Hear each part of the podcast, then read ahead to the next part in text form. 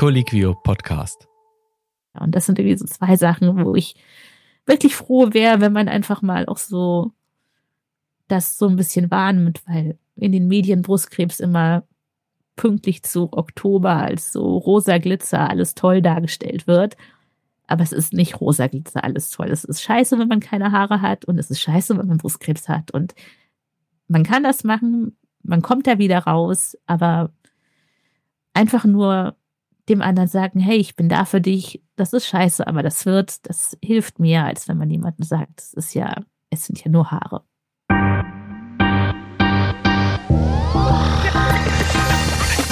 Herzlich willkommen, es ist wieder die Zeit, ärztliche Redepflicht. Ähm, same shit, different day könnte man sagen. Bei uns ist es ein different day, aber sicherlich nicht same shit, denn auch heute gibt es wieder ein sehr spannendes Thema, das ich besprechen möchte. Natürlich nicht alleine, sondern erstmal, hallo, ich bin Jan, Mitarbeiter bei Colliquio, dem größten deutschsprachigen Ärztenetzwerk. Und zusammen meine ich mit Dr. Don Felix Rizek, Unfallchirurg hier in München, auch wieder am Start. Don Felix, herzlich willkommen und hallo. Hi Jan, Servus wie immer. Ähm, das Thema, das ich heute mit dir besprechen möchte, um direkt in die Vollen zu gehen, hast du bestimmt auch schon mal erlebt. Du behandelst ja Hunderte, wenn nicht sogar Tausende PatientInnen in einem Jahr, könnte man so wahrscheinlich mal überschlagen. Ja. Da sind ganz viele unterschiedliche Charaktere dabei. Mal sehr pflegeleicht, nenne ich es mal, mal sicherlich anspruchsvoll, aber bestimmt auch mal deinesgleichen. Und damit meine ich Ärztinnen oder Ärzte. Ja, deshalb, er hat natürlich jeder Arzt und jede Ärztin schon mal erlebt, dass man ähm, Kollegen oder Kolleginnen behandelt. Ähm, ich glaube, je weiter man in seiner Karriereleiter steigt oder in seiner, seiner medizinischen Erfahrung, desto weniger ist das ein Problem. Ähm, am meisten eingeschüchtert habe ich mich von der Situation gefühlt, als ich noch im PJ war, also als Medizinstudent oder in den ersten äh, wenigen Jahren der ärztlichen Tätigkeit, weil man einfach merkt, man hat äh, gegebenenfalls schon eine Wissensdiskrepanz. Also da sitzt einem jemand gegenüber, der sich vielleicht mit der Situation besser auskennt als man selber oder der auch vielleicht ganz andere Ansprüche als man selber hat. Äh, das ist einschüchternd. Später dann merkt man natürlich auch, dass äh, das häufig, wenn das Leute aus anderen Fachdisziplinen sind, die kommen, aber die haben vielleicht auch jetzt von dem, weswegen sie da sind, auch nicht mehr Ahnung als jemand anders. Aber wahrscheinlich geht es denen so wie mir, die haben nicht unbedingt viel Ahnung, aber immer eine sehr starke Meinung. Das kann, das kann durchaus ähm, vorkommen. Also bei mir gilt so ein bisschen, die, die anstrengendsten Patienten können sein äh, Lehrer und, und Ärzte. Lehrer Innen und Ärztinnen. Korrekt. Das sind. Wieso das denn? Also, weil die es immer besser wissen wollen, oder was? Ich glaube, das sind beides, wie du sagst, Leute, die eben äh, schon starke Meinungen gebildet haben und ähm, die sich schwer tun in einer nicht Führungsrolle. Also ich glaube, das sind, das ist eine Art von Kontrollverlust für die, Patient zu sein. Und ähm, da, damit tun sie sich, glaube ich, häufig schwer. Also das ist meine Außenperspektive. Aber überraschend, dass du beschrieben hast, dass das gröbste Problem eigentlich vielleicht diese Wissendiskrepanz war, gerade zum PJ. Und äh, also, weil ich hätte jetzt gedacht, okay, mein größtes Problem wäre aus der gleichen Gattung, dass mir halt da jemand reinlabern möchte. Weil die wollen es wahrscheinlich, wie du schon eben gesagt hast, auch immer besser wissen. Eigentlich kennt man dich ja als eine Person mit einem gesunden Ego, so können wir es mal beschreiben, dass dich dann also die Leute verunsichern wenn du da als kleiner PJ, warst du so ein kleiner nervöser PJler etwa? Das hat, glaube ich, damit wenig zu tun, sondern ähm, ich glaube, man hat ja auch unterschiedliche Aufgaben. Im PJ sind die Aufgaben ja primär so Sachen wie Blutabnahme, Zugang legen. Das sind, das sind Anfängermaßnahmen, nenne ich es mal, die eigentlich ärztliche Kollegen natürlich schon deutlich besser können. Und die gucken dann auch genau drauf, ob du das richtig machst, desinfizierst du richtig, ähm, hältst du die Nadel richtig und so weiter und so fort staust du zu lange. Und da, da ist man natürlich schon fokussiert, dass man gerade da keine Fehler macht. Ähm, ich glaube, gerade ärztliche Kollegen wissen, bei wem sie sich die, die relevanten Informationen holen sollen. Und das ist meistens dann doch nicht beim PJ-Studenten, wenn man halt ärztlicher Kollege ist, sondern dann wartet man auf, auf den behandelnden Arzt. Das war jetzt aber ja schon mal ein Rundumschlag an Vorwürfen und Klischees, den du den äh, ärztlichen Kolleginnen in ihrem Dasein als Patienten zusprichst. Jetzt ist natürlich die Frage, wie ist es überhaupt, wenn du dich als Arzt behandeln lassen würdest von einem anderen Arzt? Und weil du glücklicherweise noch nicht so intensiv in diesem Kontakt warst oder in diesem Problemfeld, nenne ich es mal in Anführungszeichen, haben wir uns auch hier heute Unterstützung geholt, so nenne ich es mal. Eine Gästin, die leider Gottes in dieser Rolle war, die da sehr viel Erfahrung gesammelt hat und vielleicht diese andere Seite der Medaille gemeinsam mit dir mal beleuchten kann. Du hast sie in Anführungszeichen angeschleppt, du kennst diese Person, hast sie hier eingeladen, deswegen möchte ich auch gar nicht weiter Worte verlieren, sondern dir die Ehre natürlich überlassen, diese Gästin einmal vorzustellen und einzuladen und go for it. Ja, das ist korrekt. Also ich habe früher mal mit äh, der Alina studiert, die Dr. Alina Bacher. Und wir haben uns äh, physisch aus den Augen verloren, aber hatten über Social Media eigentlich während der gesamten Zeit Kontakt. Und äh, mir ist da aufgefallen, dass sie während ihrer Arbeitstätigkeit als Ärztin eben auch eine schwere Krankheit erlitten hat, die sie ähm, auch, auch öffentlich uns gezeigt hat, wie, wie die ähm, Hochs und Tiefs dieser Situation waren. Und ähm, deswegen habe ich sie eingeladen, mal darüber zu reden, weil wer kann besser äh, das Patientensein beurteilen als jemand, der beide Seiten kennt. Deswegen, hallo liebe Alina, schön, dass du da bist. Magst du dich mal selber noch kurz vorstellen? Äh, ja, hallo. Erstmal danke für die Einladung. Ich habe mich mega gefreut, als du angerufen hast. Ähm, mich kurz vorstellen. Ich heiße Alina Bacher. Ich bin 36 und arbeite hier in Düsseldorf an der Uniklinik als Anästhesistin. Herzlich Schon eine ganze Zeit. Herzlich willkommen auch von meiner Seite, Alina. Schön, dass du heute hier bist und ähm, an diesem Podcast teilnimmst. Du hast jetzt die ersten, ja, gefühlt waren es nur drei Minuten, aber wahrscheinlich haben wir schon wieder zehn Minuten oder so gesabbelt, mitgehört. Ähm, was waren so deine Gedanken, als du das so gehört hast? ähm, äh, Ärzte, Lehrer und Menschen mit Doppelnamen. Da bin ich immer so ein bisschen vorsichtig, äh, wenn wir die so in der Narkose-Sprechstunde haben. Ähm, und ja, also was mich sehr beeindruckt hat, das Wort Kontrollverlust. Äh, das, da hatte ich auch schon wirklich arg mit zu kämpfen. Und ich kann ehrlich von mir sagen, ich glaube, so am Anfang von meiner ganzen Krankheitsgeschichte war ich ein sehr unangenehmer Patient. Okay, dann ähm, vielleicht fangen wir da jetzt mal auch an. Du hast gesagt, den Anfang deiner Krankheitsgeschichte. Wie, was, was war passiert? Wie ging's los? Ähm, vielleicht vielleicht fang ja. mal ganz kurz an mit den Rahmenbedingungen. Also, ähm, wie weit warst du in deiner ärztlichen Ausbildung zu dem Zeitpunkt und, und wie kam es dann zu dieser Diagnose oder zu welcher Diagnose? Äh, genau, das war vor zwei Jahren fast ganz genau. Ähm, ich hatte gerade alles fertig, um mich endlich zur Facharztprüfung anzumelden. Und äh, war seit, ich glaube, zwei Jahren oder so auch an der Uniklinik, hatte vorher gewechselt und alles war irgendwie in trockenen Tüchern und gut und man denkt sich jetzt nichts bei, wenn man so 35 ist. Ähm, und ich hatte ganz klassisch, wie die meisten Geschichten in dem Krankheitsbild anfangen, in äh, der Dusche einen Knoten an der Brust getastet. Und äh, obwohl ich ja selber aus dem medizinischen Bereich komme, habe ich mir absolut nichts bei gedacht. Äh, dachte mir, na ja, ist so ein vielleicht so ein gutartiges äh, Fibroadenom, also ein gutartiger mhm, Knoten. Mhm. Ähm, kannst du irgendwann mal abklären lassen, ist jetzt nicht so wichtig. Ähm, habe aber dann irgendwie doch ziemlich zeitnah einen Termin bei meiner Frauenärztin gemacht. Äh, tatsächlich, weil ich mir gedacht habe, na ja, wenn das ein Fibroadenom ist, dann musst du es ja rausschneiden lassen. Dann hast du ein paar Tage frei in der Arbeit und kannst dich besser auf die Facharztprüfung vorbereiten. ähm, tja, bin dann zu meiner Frauenärztin, die hat dann einmal da drauf geschallt, also mit einem Ultraschall und meinte, ja, sollte man vielleicht doch an so einem spezialisierten Brustzentrum abklären lassen. Ich glaube, bei normalen Leuten hätten da schon alle Alarmglocken geschallt, aber bei mir nicht. Dachte mir so, na ja, was soll's denn schon sein? Äh, lässt es bei dir an der Uniklinik abklären, rufst du da kurz an, fragst, ob du einen Termin kriegst. Mhm. Ähm, hab mir dann nichts weiter bei gedacht, habe dann die, ich glaube, zwei Wochen oder so, habe ich bis zu dem Termin gewartet, ganz normal weitergearbeitet. Ähm, war dann an einem Montag, das weiß ich noch ganz genau, in der Früh da im Brustzentrum die haben da wieder draufgeschallt. Ähm, war auch erstmal so komisch, das von Leuten machen zu lassen, die man ja so aus dem OP immer kennt, weil als Anästhesist kennt man ja so relativ das ganze Krankenhaus und äh, so ein bisschen seltsam, aber es ging. Ich dachte mir auch nicht, was ich jetzt nochmal in diesem Zusammenhang sehen muss. Da wird jetzt einmal draufgeschaltet und alles ist gut.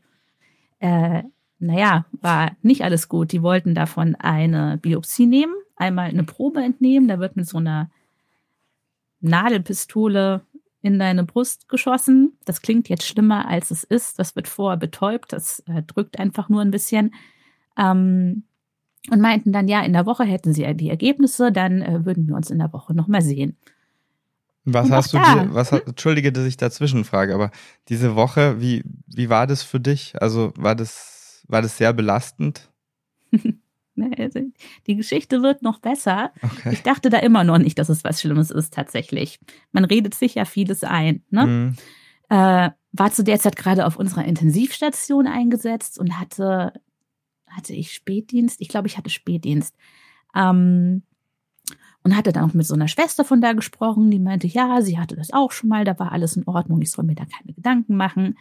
Das war der Dienstag. Ähm, dann war der Mittwoch. Mittwoch hatte ich Frühdienst und ich dachte mir, naja, kannst du ja schon mal ganz kurz im Computer nachgucken, ob deine Pato-Ergebnisse schon da sind. Oh. Mhm. Ganz dumm. Ähm, so viel zum Thema Kontrollverlust. Also ich habe absolut keine Kontrolle am Anfang abgegeben. Saß dann da, es war kurz vor der Visite, dachte, okay, guckst du schnell nach, hast du es hinter dir. Äh, hab dann da meinen eigenen Namen eingegeben in dieses Suchfeld von unserem äh, Krankenhaus-Software. Was erstmal schon komisch war, klick auf den Patho-Bericht und äh, dann stand da Mammakarzinom ähm, ja, dann weiß ich noch, dass ich, äh, ich bin zu unserem Oberarzt gegangen, habe dem mein Telefon in die Hand gedrückt und habe gesagt, Christian, ich muss weg, ich glaube, ich habe Brustkrebs und bin gegangen. Einfach so im Frühdienst und bin dann da ins Brustzentrum gelaufen. Mhm. Auch kein besonders angenehmer Patient und habe gesagt, ich muss jetzt sofort mit jemandem sprechen. Ich habe die Patho-Ergebnisse gesehen ähm, ja, so habe ich dann praktisch die Diagnose bekommen. Also ich habe mir die selbst gegeben und das mhm. war nicht so klug. Ähm, deswegen, ja, Kontrollverlust äh, ist eine ist eine große Sache. Das muss man erst lernen als Arzt, dass man Kontrolle abgibt, wenn man selbst behandelt wird. Also so habe ich die Diagnose bekommen. Ja, und dann äh, ging es los, ne? Das heißt, also das kam zu dieser Diagnose eigentlich, äh, also wie, wie häufig eben als Zufallsbefund ging es los und dann hast du halt eine, eine Kleinbatterie an Diagnostik über dich ergehen lassen, wie das halt so ist. Und dann ist, äh, ist leider dieses kleine Malheur passiert, dass du ähm, halt mal einen Sneak Peek dir erhofft hast, um, um eigentlich dich zu beruhigen, weil das wäre ja die Hoffnung gewesen, dass du einfach, dass da steht, ist nix und dann hättest du einfach deine Ruhe gehabt, anstatt dann noch ein paar Tage vielleicht äh, vor dich hinkochen zu müssen. Und dann war das aber leider, äh, hat der Computer das nicht so einfühlsam rübergebracht, wie das vielleicht äh, ein Mensch mit, mit einer adäquaten Ausbildung gemacht hätte, ja. Hm, wahrscheinlich. Ja, das, äh, das ist natürlich wirklich eine zähe Situation. Und, und wie ging das dann für dich weiter? Wie, also um, hast, ähm. hast du dann wirklich direkt ein Gespräch bekommen, als du da in das Brustzentrum reingelaufen bist? Genau, die haben dann äh, tatsächlich gleich die äh, Gynäkologin angerufen, die diese Biopsie gemacht hat. Die kam auch vorbei und meinte so, ja, es, äh, da fehlt noch ganz viel von dem Patho-Ergebnis. Ja, das ist Brustkrebs, aber man Viele Sachen kann man jetzt halt noch nicht sagen, weil bei so einer Brustkrebserkrankung wird ja noch alles Mögliche dann mitbestimmt. Also äh, reagiert das auf Hormone oder also es gibt ganz viele Unterarten davon und da stand halt alles noch nicht fest. Und davon war dann auch so ein bisschen abhängig, wie die Behandlung weitergeht. Ähm, und die meinten, es, äh, ich soll dann Freitag nochmal kommen, da haben sie dann alles. Und äh, ja, dann habe ich, glaube ich, als erstes meine Mutter angerufen weiß ich nicht mehr. Ich glaube schon. Mhm. Und habt ihr das gesagt, aber so ziemlich neutral. Ja. Und habe das dann in unsere Familien-WhatsApp-Gruppe gepostet. Und dann bin ich nach Hause gefahren. Also das war auch, seitdem äh, war ich dann erstmal seit dem Tag, ich glaube, insgesamt fast ein Jahr krank geschrieben. Ich bin dann nicht mehr zurück in die Arbeit. Äh, was habe ich denn die Tage bis Freitag gemacht? Das weiß ich ehrlich gesagt nicht mehr. Ich glaube, ich habe ganz viel gegoogelt, weil man hat jetzt als eines, das ist nur so ein Marginalahnung von Brustkrebs, jetzt nicht wirklich viel. Und äh, bin dann am Freitag dahin. Das war jetzt alles zu Corona-Hochzeit, deswegen durfte ich auch absolut niemanden mitnehmen. Das war wirklich hart. Also man durfte keine Angehörigen mit zum Gespräch nehmen. Man musste alle Untersuchungen, alle Wartezeiten, alles immer alleine mit sich ausmachen. Ähm, ja, und dann war ich da Freitag da und dann hieß es halt, ja, also ähm, gute Nachricht, es reagiert sehr doll auf Hormone, schlechte Nachricht, es wächst schon ziemlich schnell und da muss man wohl eine Chemotherapie machen. Und äh, ja, das hat mir dann, glaube ich, erstmal so richtig, also da war mir dann erst klar, wie krank ich eigentlich bin. Das war mir davor überhaupt nicht klar. Du hast ja gerade gesagt, dass das während der Corona-Hochzeit war. Das haben wir alle aus der anderen Seite her erlebt. Ähm, ich habe, ich war auch auf der Corona-Intensivstation. Ich habe unzählige Patienten am Telefon abweisen müssen. Ich habe denen sagen müssen, die können nicht kommen, sich nicht verabschieden etc. Also ähm, das, das ist gar keine Frage, dass das eine stressvolle Situation war. Und du sagst ja, du warst äh, in, in Düsseldorf an der Uniklinik. Hast, äh, ich weiß jetzt deine, deine anderen Lebensumstände gar nicht. Hattest du denn wen in der Düsseldorfer Gegend, der, der dir physisch Beistand leisten konnte? Oder warst, bist du in Düsseldorf alleine? So, nee, meine äh, ganze Familie wohnt so im, im Umkreis. Also mhm. Also es hätte durchaus jemand mitfahren können, aber es durfte halt wirklich absolut niemand mit rein. Mhm zu keinem Gespräch. Deswegen habe ich dann an dem Freitag zu dem Gespräch eine Kollegin von mir mitgenommen, weil die war ja auf dem Gelände, die konnten die ja nicht wegschicken. Ne? Also ja, war ich ja. nicht alleine bei dem Gespräch. Mhm. mhm. Das ist vielleicht auch von meiner Seite nochmal eine Frage. Also zum einen zu dem Umfeld. Wir wollen ja auch so ein bisschen die Unterschiede vielleicht nochmal rauskristallisieren, wie es ist, wenn man das Ganze durchlebt, selbst als Arzt gegenüber in Anführungszeichen normalen Patienten. Jetzt ist ein Vorteil, den du ja gerade genannt hast, ein Vorteil, wenn man das so sagen darf, dass du jetzt zumindest eine Kollegin mitnehmen konntest. Aber auf der anderen Seite hatte ja die ganze Diagnostik und was vorangeschaltet ist, in deinem Arbeitsumfeld stattgefunden. Das heißt, diese Patientenakte konntest du über den Computer als Ärztin einsehen. Theoretisch könnten das auch deine KollegInnen irgendwie. Fakt ist aber so, dass es ja auf jeden Fall dein unmittelbares Umfeld wahrgenommen hat. Während wir jetzt hier beispielsweise bei Collegium natürlich auch sehr darauf achten, den Datenschutz einzuhalten und ähm, Mitarbeitende nicht in der Verantwortung sind, zu benennen oder auch nicht in der Pflicht sind, warum sie krankheitsbedingt ausfallen, sondern man einfach nur einen, äh, wie sagt man, einen Krankenzettel, ihr wisst schon, was ich meine, ausgestellt bekommt als Arbeitgeber, war das ja bei dir zwangsläufig irgendwie sehr publik. Also ich könnte mir vorstellen, du hättest deinem Arzt in der Schicht, wie du das benannt hast, nicht unbedingt direkt sagen müssen, warum du jetzt gehst. Du hast es wahrscheinlich auch aus einem Schockmoment dann einfach so gemacht. Aber zwangsläufig wusste damit ja früher oder später dein ganzes kollegiale Umfeld Bescheid. Ich, ich, weiß nicht, wie das bei Alina ist, aber bei uns ist es durchaus so, dass man, äh, insbesondere wenn man an der Klinik arbeitet, auch einen, einen Block auf Patientenakten geben kann. Also ich kann wenn ich möchte, dass meine Sachen nicht eingesehen werden, kann ich das denen sagen und dann wird das nicht gesehen. Okay, ist das bei euch auch die Möglichkeit und die war in dem Moment nur nicht genutzt oder? Ähm, also das ist mit so einem extra Sicherheitseintrag versehen. Das heißt, wenn man da draufklickt, dann äh, fragt einen der Computer, Achtung, das sind äh, besonders geschützte Daten, das wird Getränk registriert, dass Sie da drauf geklickt haben. Ähm, aber irgendwie, das ist mir in dem Moment auch alles gar nicht so wichtig gewesen. Also. Das glaube ich sofort. Also das war ja sicherlich auch eine, eine. Schocksituation und ich hoffe, dass du das nur dieses eine Mal in deinem Leben durchleben musst und dass man dann nicht ganz so rational so draufblickt, aber ich versuche das trotzdem mal nachzuvollziehen, ja. Und ich, das unstrittig war es danach ja so, dass dein ganzes Umfeld das so wusste. Wenn du jetzt so retrospektiv draufschaust, ist das für dich in Ordnung oder war das gegebenenfalls sogar noch eine zusätzliche Belastung oder aber auch eine Erleichterung, dass die das in so einem professionellen Kontext, nenne ich es mal, kannten und wussten?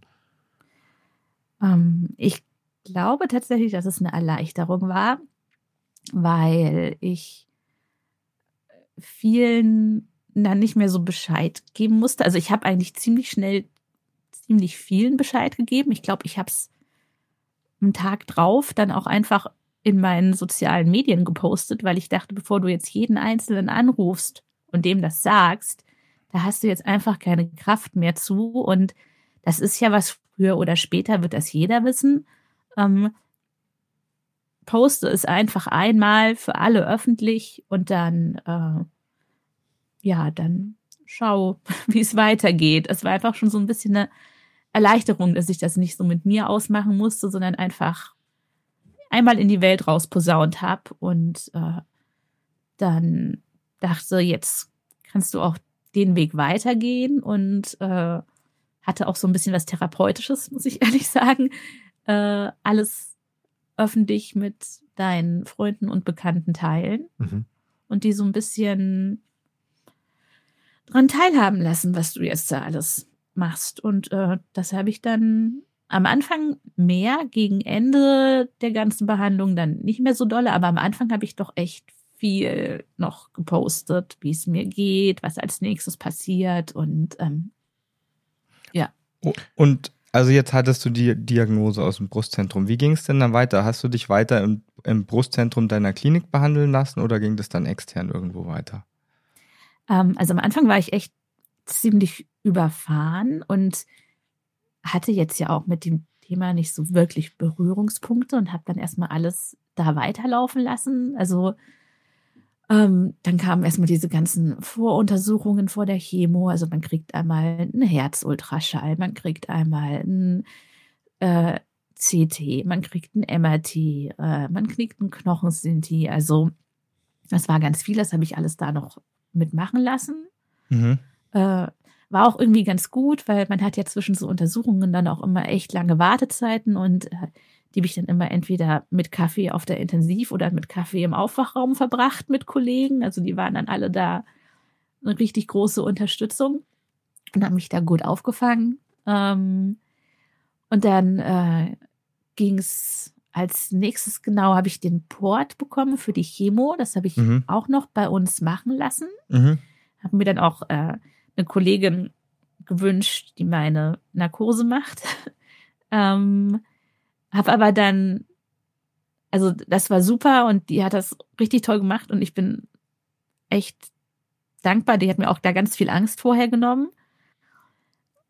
Aber irgendwie ist es halt einfach echt komisch, wenn man plötzlich selber auf diesem OP-Tisch liegt, wo man sonst immer davor steht. Also ich weiß noch, ich war eigentlich ganz ruhig mhm. die ganze Zeit im Aufwachraum noch, in der Holding in der Schleuse und sobald wir in den OP reingefahren sind, habe ich nur noch geheult. Ich habe einfach nur noch geheult und meine Kollegin hat mir einfach immens viel Propofol reingedrückt und dann war es gut. ähm, aber das war, das war schon echt anstrengend und dann habe ich mir gedacht, also ob du das jetzt nochmal haben willst, weil es war ja klar, dass nach der Chemo dann auch äh, der Rest, der nach dem Chemo, nach der Chemo noch übrig ist, auch rausoperiert werden muss. Und äh, da hatte ich dann tatsächlich angefangen, schon nach anderen Kliniken zu gucken, die das vielleicht genauso gut oder auch besser machen.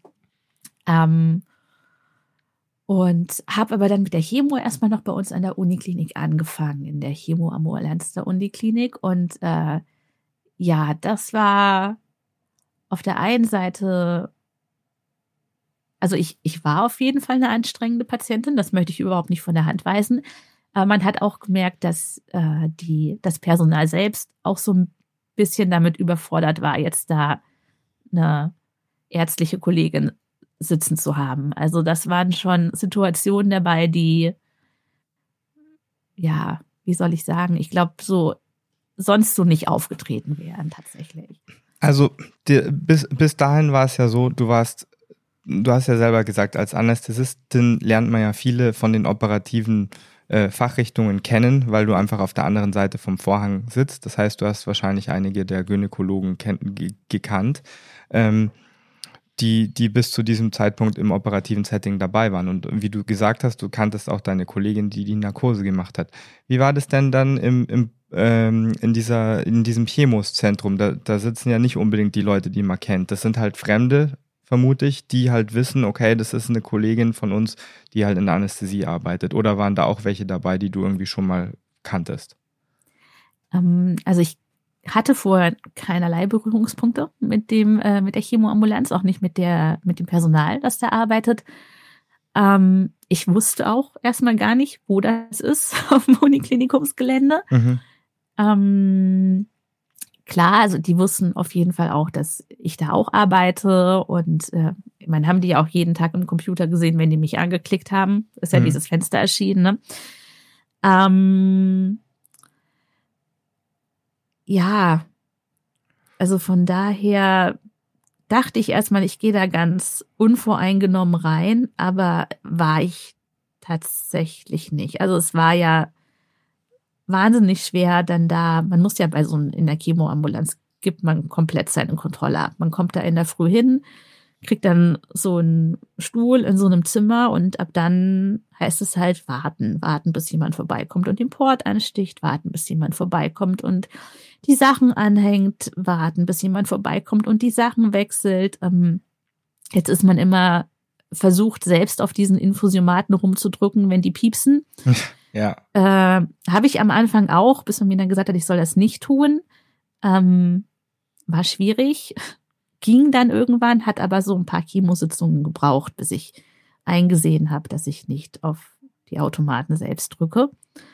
Ähm, aber insgesamt war es halt einfach irgendeine Situation, die mir echt nicht gefallen hat. Also ich kann mich an einen Tag erinnern, das war ich muss anders anfangen. Wir saßen, das ist da in so, in der alten Urologie, das heißt, es ist so eine ganz, ganz alte Station mit so, ich glaube, das waren mal vier Bettzimmern, keine Ahnung, da stehen jetzt immer vier oder fünf von diesen Chemostühlen drin in so alten Patientenzimmern und dann wird ja die Türe zugemacht. Also es ist nicht irgendwie ein großer Raum, sondern wie eine Station einfach. Mhm. Und wenn man was will, möchte man, muss man klingeln. Und ich bin da in der Früh rein und es saßen schon äh, paar andere Patientinnen äh, da in den Stühlen und äh, mein Port war noch nicht angeschlossen, also war ich noch frei beweglich. Und dann hatte ich so die anderen gefragt, ob sie vielleicht auch einen Tee möchten. Und die meinten, ja, sie hätten auch gerne einen Tee. Ist okay, bin ja noch nicht angestöpselt, ich kann noch mal kurz auf den Flur und uns Tee holen. Und bin dann wieder aus dem Zimmer raus und bin da auf den Flur, wo die Getränke standen, Wasser, Tee, Kaffee, sonstiges und äh, habe dann da zwei Tassen Tee gemacht und dann äh, raunzt mich jemand von hinten an, ob ich denn nicht lesen könnte. Und ich dachte so, äh, wie bitte? Und dann hing da halt ein Schild, ich habe es wirklich nicht gelesen, keine Selbstbedienung und meinte so, oh Gott, tut mir leid, ich, ich habe es echt nicht gesehen, ich wollte uns nur kurz zwei Tassen Tee holen. Und äh, dann hat die Person, die auch in der Chemoambulanz gearbeitet hat, äh, dann nur gesagt, äh, ja, von einem Akademiker könnte man ja verlangen, dass er zumindest lesen kann und ist dann einfach gegangen. und äh, ich dachte mir so, das war jetzt keine Grenzüberschreitung von mir, sondern echt eine von dir. Und äh, ja, das, das hat mich schon. Das war mit einer der Gründe, wo ich dann angefangen habe, mir eine andere Chemopraxis zu suchen. Mhm und äh, habe mir dann gegen ungefähr Hälfte der Chemo, also man kriegt 16 Zyklen und ich glaube so ab dem achten hatte ich mir dann eine Onkopraxis bei mir um die Ecke gesucht, die mir ein Kollege von mir von der Palliativstation empfohlen hatte und das war einfach gleich was ganz anderes. Einfach nur, weil ich da eben nicht ärztliche Kollegin war, also schon noch irgendwie, aber halt nicht mehr unmittelbar sondern einfach wirklich nur Patientin sein konnte.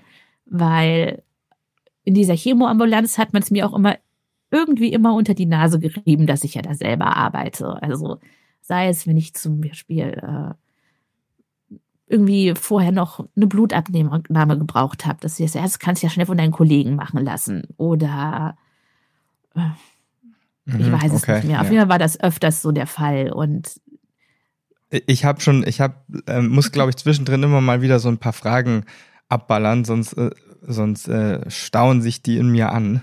ähm, du hast ja, du hast ja gesagt, dass du auf dem Weg in den OP, äh, also als du im OP angekommen bist, hast du ja dann, dann geweint. Was, was war denn da der Trigger? War, war das so, dass du irgendwie gedacht hast, so jetzt, ist wieder Kontrollverlust, also ich muss mich jetzt in die Hände von anderen ergeben oder war, war das das erste Mal, dass du so richtig emotional mit der Schwere der Situation, äh, naja, zu tun hattest? Ich glaube, das war wirklich der Kontrollverlust. Zu wissen, dass du jetzt mhm. dann gleich einfach erstmal überhaupt keinen Einfluss mehr auf irgendwas hast mhm. und komplett davon abhängig bist, was, was die anderen mit dir machen. Mhm. Ähm, und das, äh, ja, sorry. Also ja, das äh, hatte ich irgendwie vorher auch so in, in meiner Karriere hat man das ja dann auch immer wieder, dass Leute sind ja ganz unterschiedlich drauf, bevor die operiert werden. Mhm. Und gibt auch Patienten, die wie ich dann da einfach anfangen loszuheulen und ich konnte das irgendwie nie so ganz nachvollziehen. Und äh, jetzt kann ich das auf jeden Fall. Und äh, ja, das ist echt, glaube ich, diese Angst davor gewesen, jetzt komplett die Kontrolle abzugeben. Wahrscheinlich ist es auch schwer, das so ganz in Worte zu fassen, was da alles mit einem durchgeht. Aber welche Frage sich mir noch aufdrängte, die du oder die ich schon initial hatte, als du sagtest, hey, du hast das erste Mal so einen Knoten gespürt und hast gesagt, nee, das kann ja gar nicht sein. Hast du in deiner Krankheitsgeschichte, nenne ich es mal, das alles immer so ein bisschen unterschätzt und glaubst du, das ist so ein Ärzte-Ding, dass man vielleicht sagt, nee, das kann es ja nicht sein, weil mich trifft es irgendwie nicht. Gibt einem da der, der medizinische Hintergrund irgendwie eine andere Perspektive auf die Eigendiagnose? Also umgekehrt ist es ja so, die Laien neigen ja Dr. Google zu befragen und kommen mit Kopfschmerzen äh, zum Hausarzt und sagen, ich habe einen Schlaganfall. War das bei dir dann quasi umgekehrt? Mm.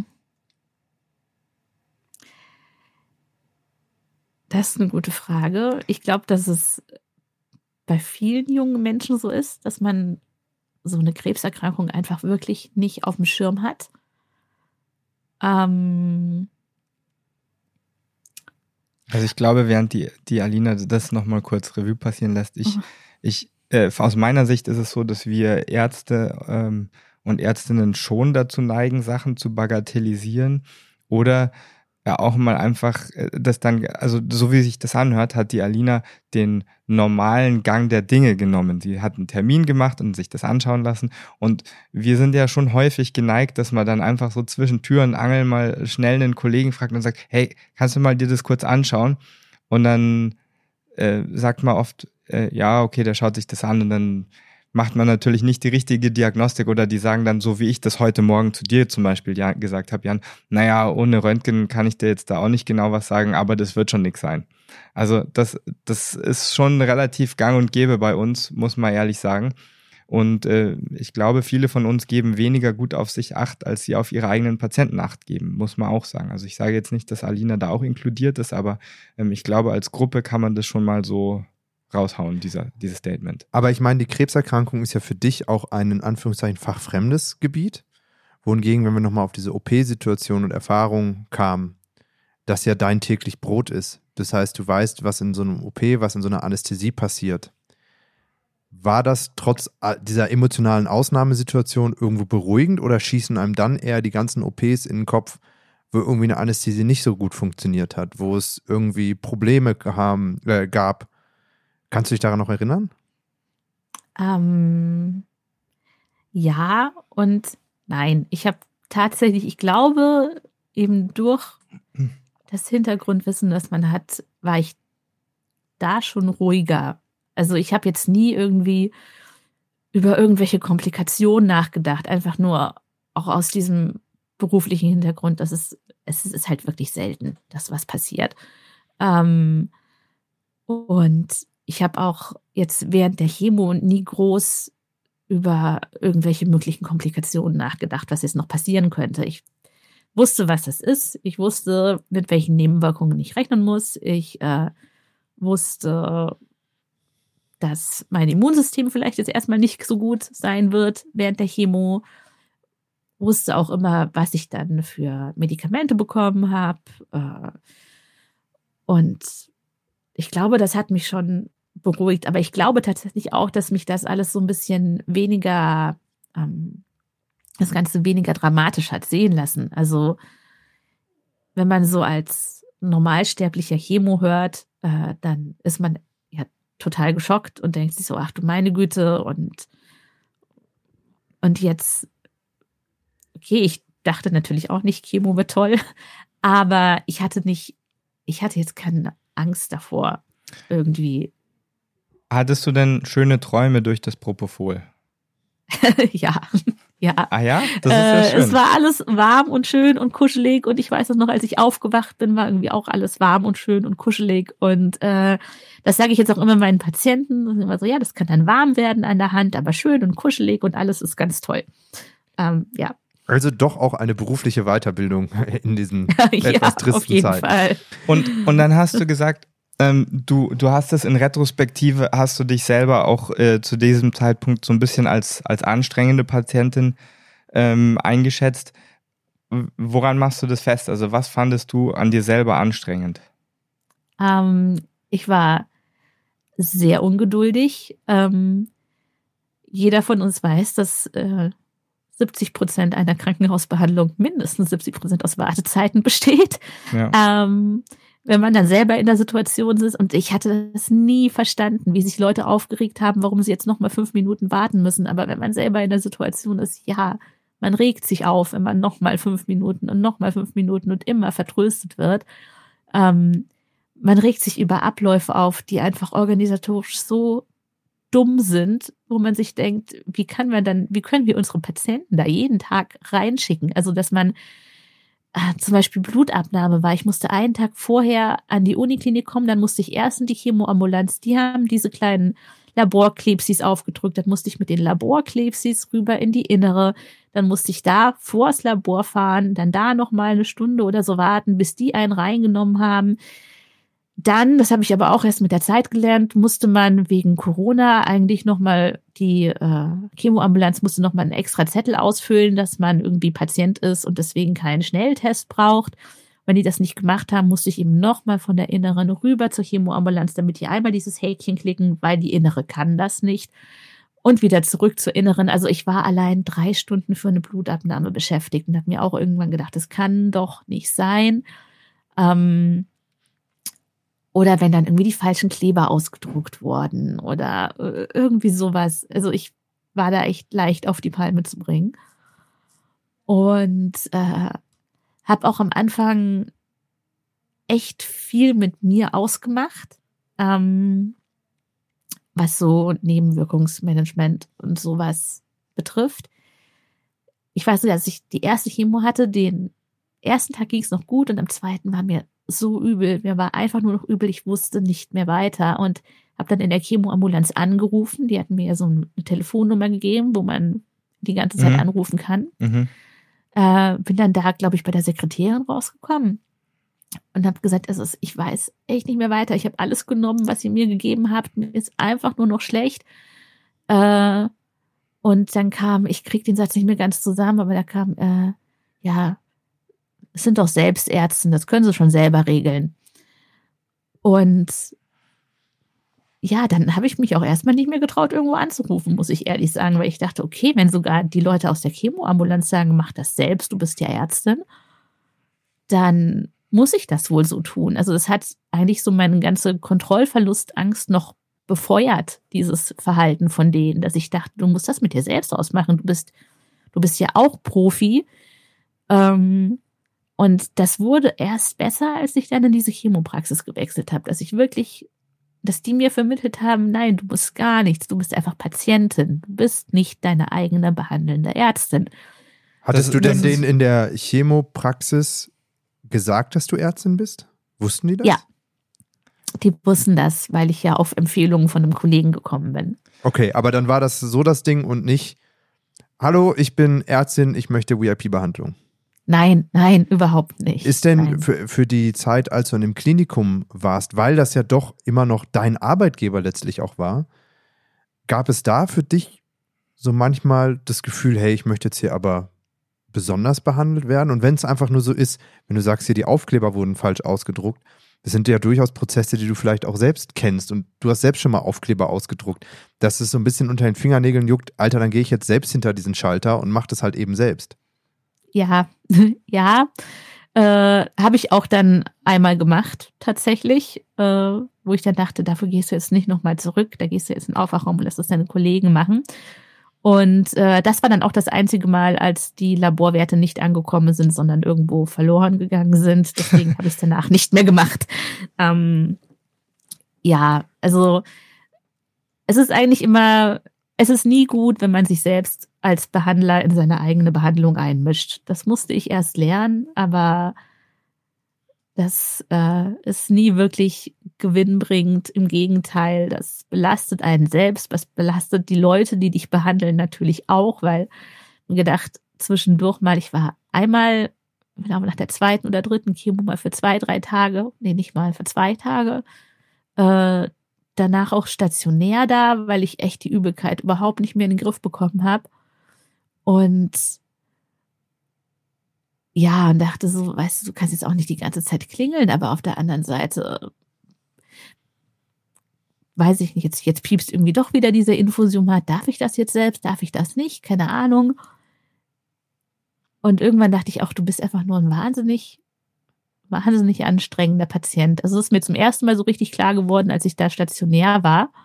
Da dachte ich so, du bist wenn du dich selbst jetzt als Patient behandeln müsstest, du würdest dich echt nicht mögen. Du würdest einfach die Türe zumachen und hoffen, dass die Schrulle nie wieder klingelt. Ja. und du hast ja gesagt, das ist dann besser geworden, als du in die andere Chemoambulanz gewechselt bist. Und äh, weil die dir auch explizit klar gemacht haben, jetzt pass mal auf, in Anführungsstrichen, du bist jetzt unsere Patientin und wir wollen uns um dich kümmern. Glaubst du, in Anführungsstrichen, dass du auch als Patientin gewachsen bist, also dass, dass es vielleicht auch besser geworden ist, weil du halt diese Realisierungen gemacht hast und gesagt hast, jetzt funktioniert es irgendwie anders, jetzt bin ich mal Patientin und lass mich da drauf ein? Ja, ich glaube, das war so ein Wechselspiel, weil man muss sich ja natürlich auch drauf einlassen. Mhm. Und äh, ich bin mit der Zeit immer besser geworden als Patientin. Also für diese ganzen Nachsorge, MRTs und was weiß ich, äh, bin ich ja immer noch an der Uniklinik angebunden. Mhm. Und ich äh, habe seither kein einziges Mal meine eigene Patientenakte aufgemacht. Also da habe ich daraus gelernt, ich äh, suche mich nicht mehr selbst. Ich warte, bis ich offiziell die Ergebnisse bekomme ähm, und bin einfach, versuche so so ein ganz normaler Standardpatient zu sein.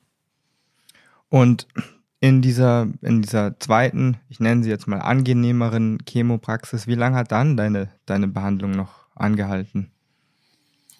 Oh, ich glaube noch mal drei Monate. Insgesamt hat man ein halbes Jahr Chemo. Also ich glaube, drei Monate war ich da zu Chemo. Mhm. Ähm, und jetzt bin ich da auch immer noch so zwischendurch zu Blutkontrollen und, äh, und sowas. Also bin ganz froh, dass ich die gefunden habe.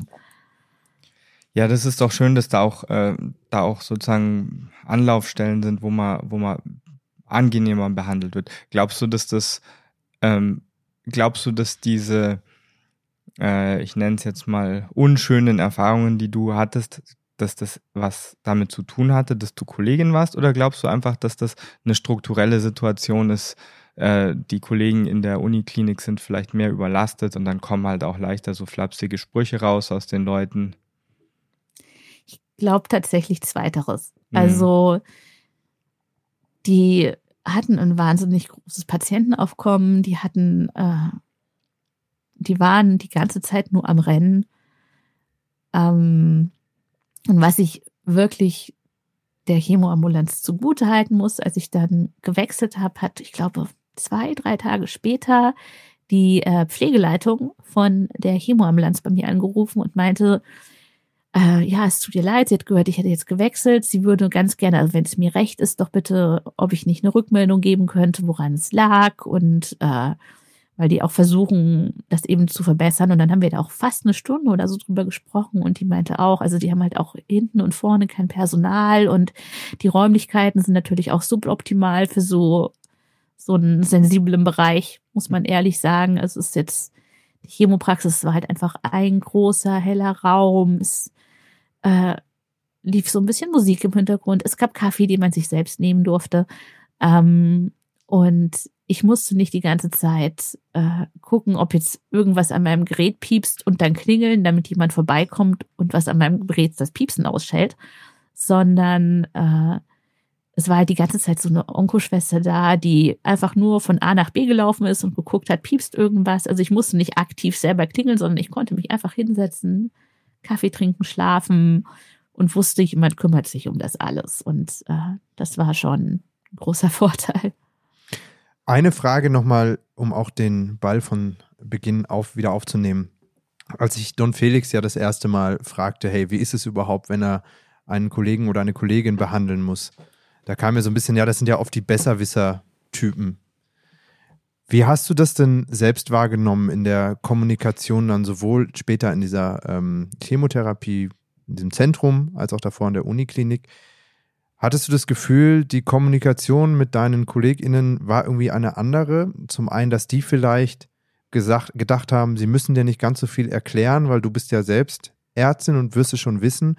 Und auf der anderen Seite vielleicht auch deinen eigenen Wissensdurst, dass du vielleicht nochmal einen ganz anderen Anspruch hast, Hintergründe zu wissen und zu erfahren und auch den Anspruch, diese Krankheit komplett zu verstehen, weil ich kann mir vorstellen, in deiner Facharzttätigkeit oder als Anästhesistin weißt du natürlich, was passiert rund um eine Narkose und hast die Prozesse auch verstanden. Und dass sich daraus vielleicht auch ableitet, wenn ich das verstanden habe, möchte ich eigentlich alles medizinische wissen, gerade wenn es mich betrifft.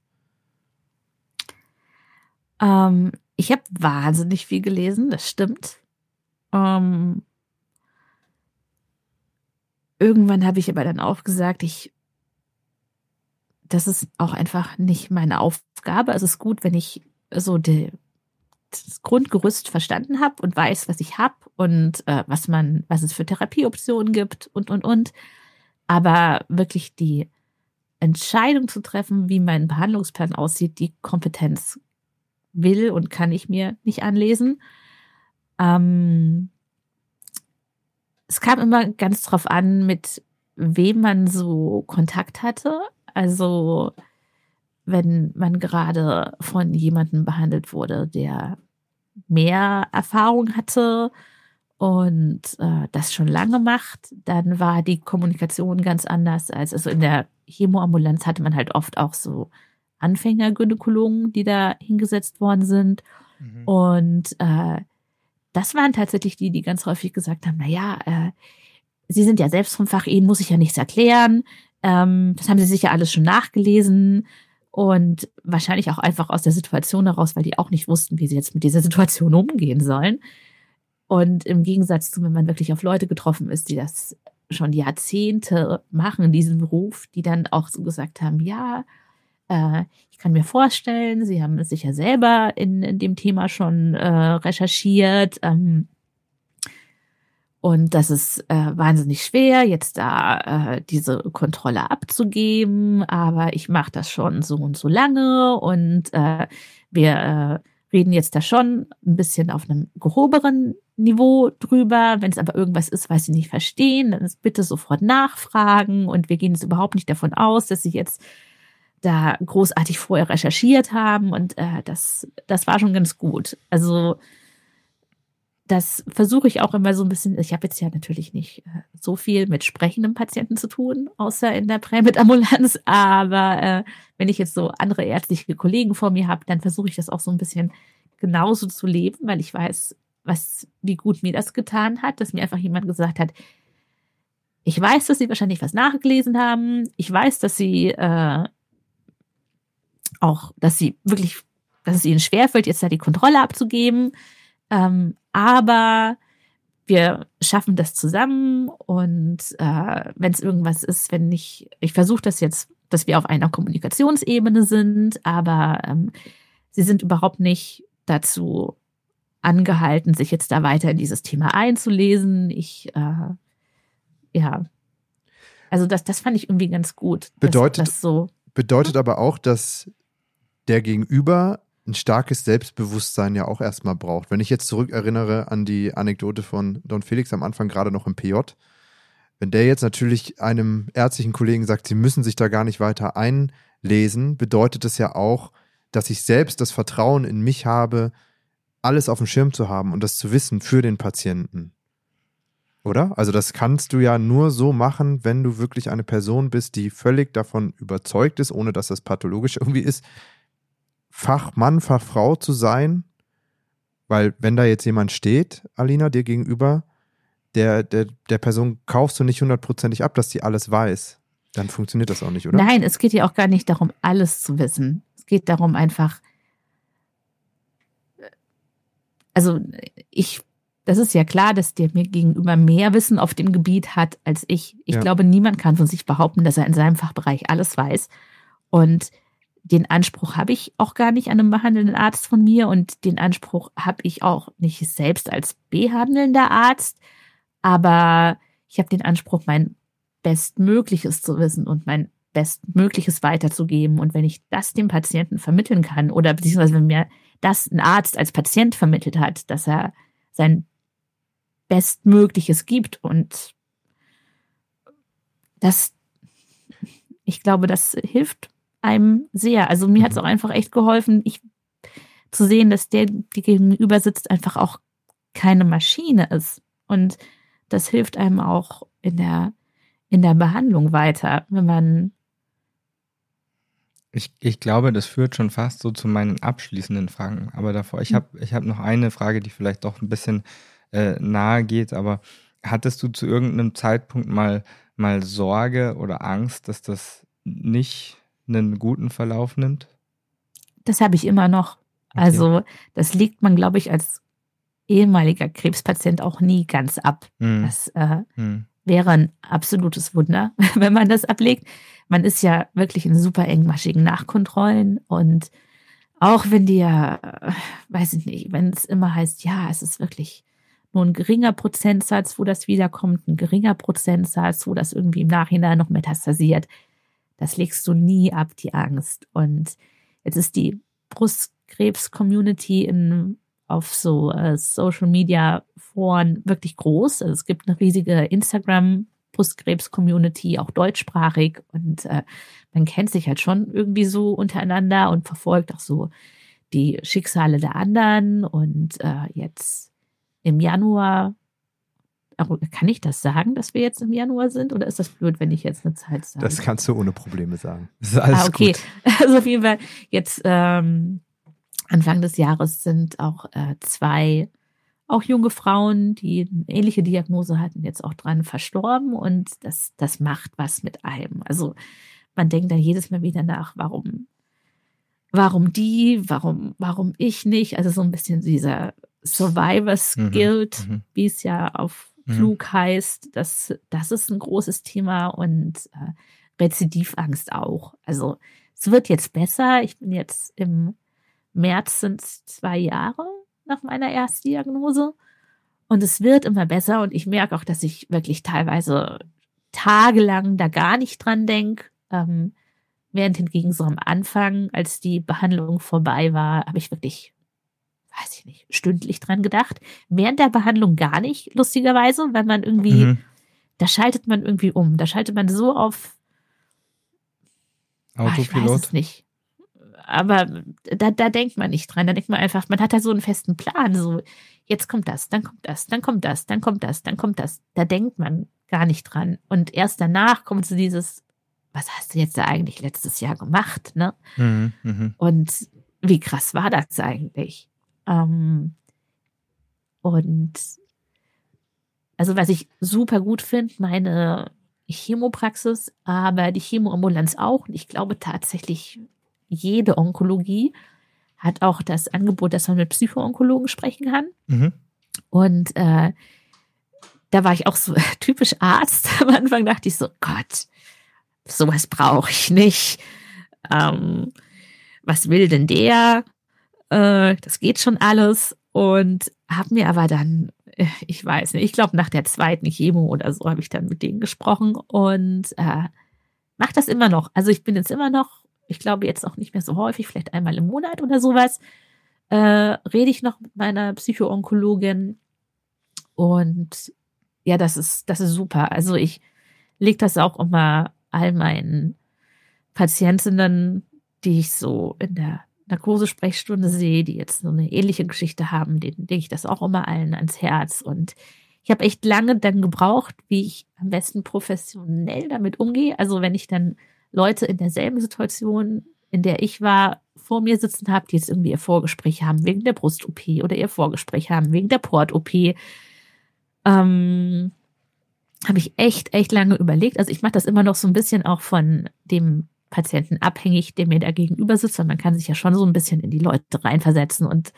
verstehen, so, der möchte jetzt, dass ich komplett professionell auftrete, der möchte vielleicht, dass ich da ein bisschen, also der würde vielleicht davon profitieren, wenn ich ihm meine eigene Geschichte so professionell, aber trotzdem so ein bisschen mutmachend mhm. erzähle und äh, das ist viel wert. Also ich habe jetzt. Das wollte ich dich gerade fragen. Macht dich das zu einem, zu einer besseren Ärztin? Hat das irgendwie, also vielleicht auch ungeachtet dieser ganz langen und wirklich ja sehr heftigen Geschichte, überhaupt mal so einen Behandlungsalltag durchlebt zu haben?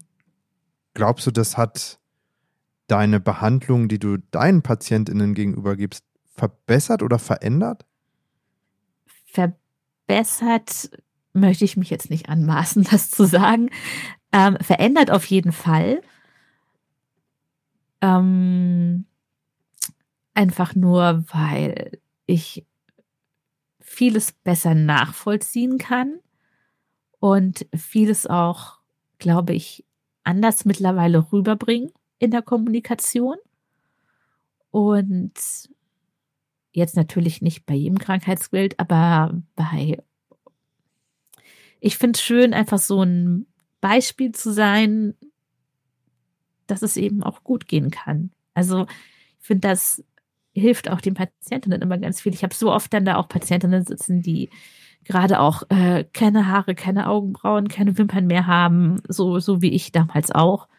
Und äh, ich sage dann, also am Anfang erzähle ich das immer nicht, dann mache ich mein ganz normal mein Aufklärungsgespräch und äh, versuche denen aber so ein bisschen die Angst zu nehmen und sage dann noch, ja, ob sie denn noch irgendwelche Fragen haben, irgendwas. Und viele fragen halt dann irgendwelche onkologischen Sachen.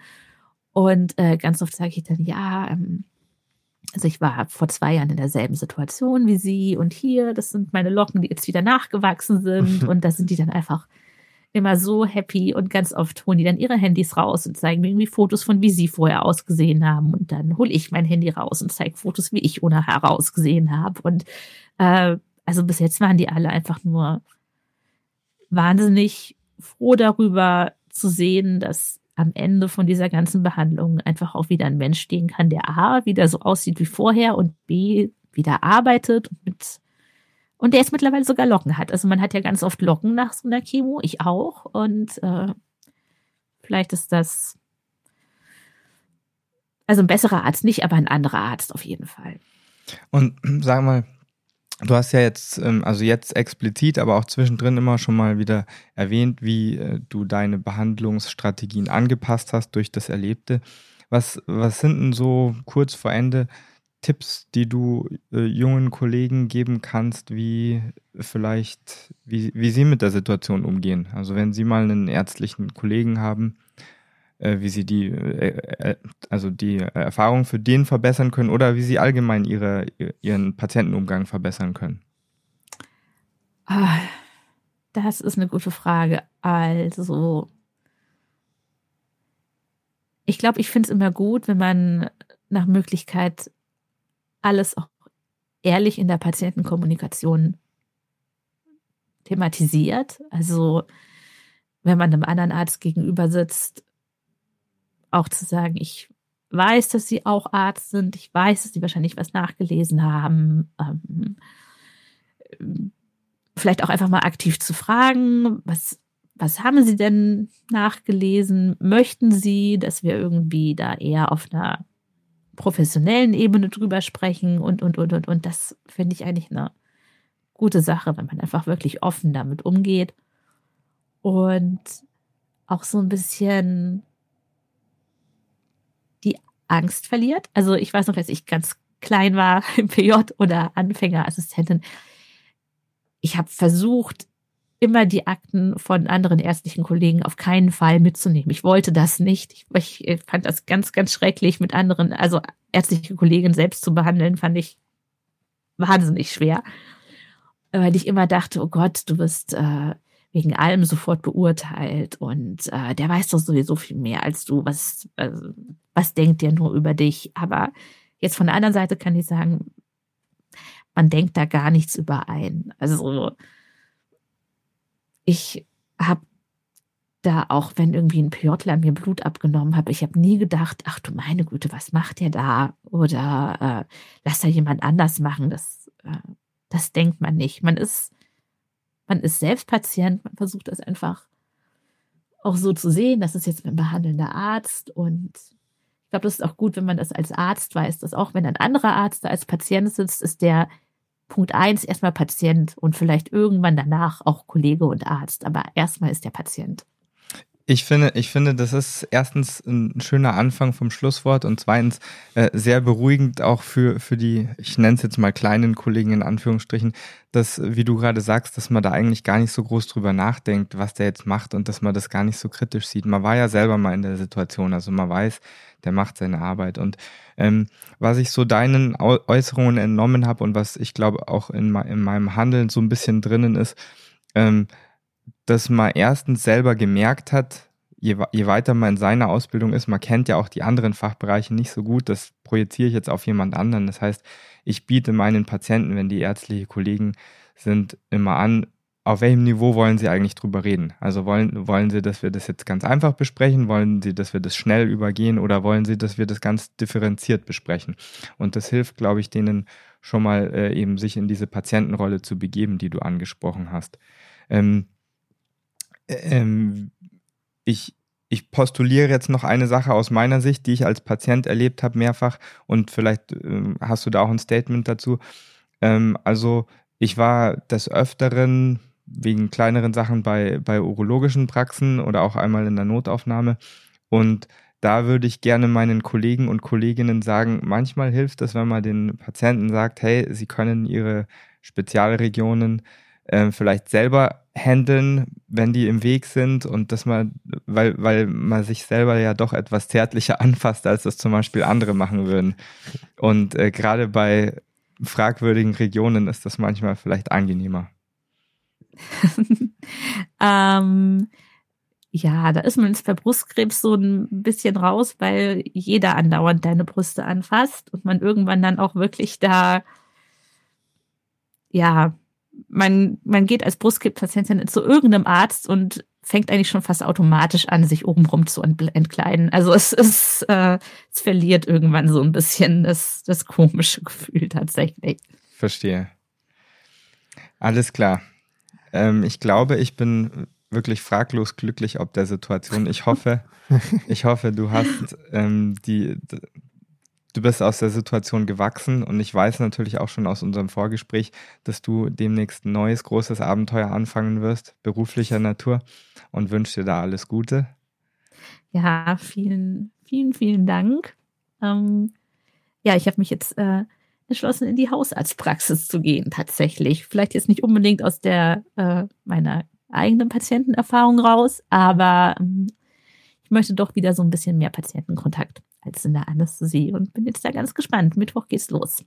Alina, dann drücken wir da ganz herzlich die Daumen, auch von meiner Seite. Vielen, vielen lieben Dank, dass du deine Geschichte mit uns geteilt hast. Wir haben ganz viele Fragen gestellt, deswegen ähm, eine letzte Frage an dich. Gibt es noch irgendwas, was wir nicht erfragt haben oder was du aus dieser Geschichte und Historie quasi noch mitnehmen und kommunizieren willst? Ja, tatsächlich etwas. Etwas, glaube ich, was sowohl Angehörigen von Krebspatienten als auch Krebspatienten selber eine wichtige Sache ist.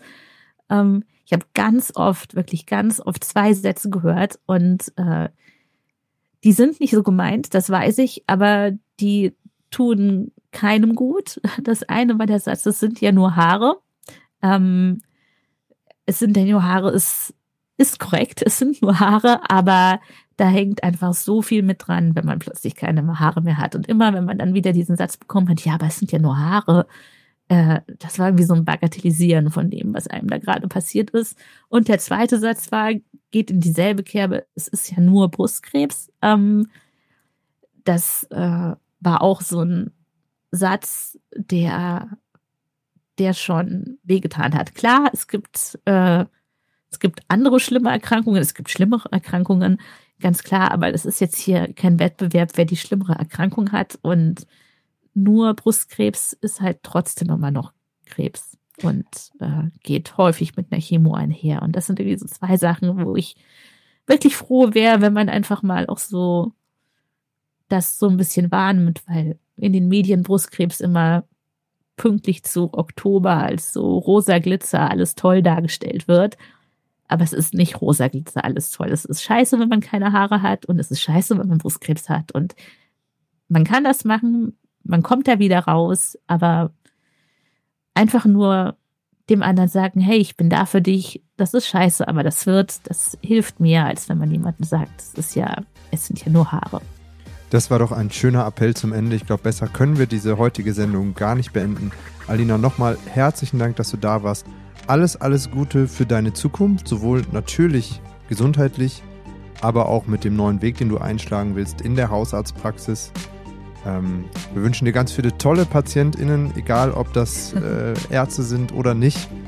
Äh, allseits gute Therapien und dir nochmal alles Gute. Vielen herzlichen Dank. Und alle, die zugehört haben, wenn ihr auch Fragen habt, gilt auch hier wieder, schreibt uns. Wenn ihr Fragen an Alina habt, werden wir sie weiterleiten. Vielen Dank fürs Zuhören. Danke Don Felix. Danke Alina. Ich melde mich ab. Tschüss. Ciao. Danke an Tschüss, alle. Tschüss, danke.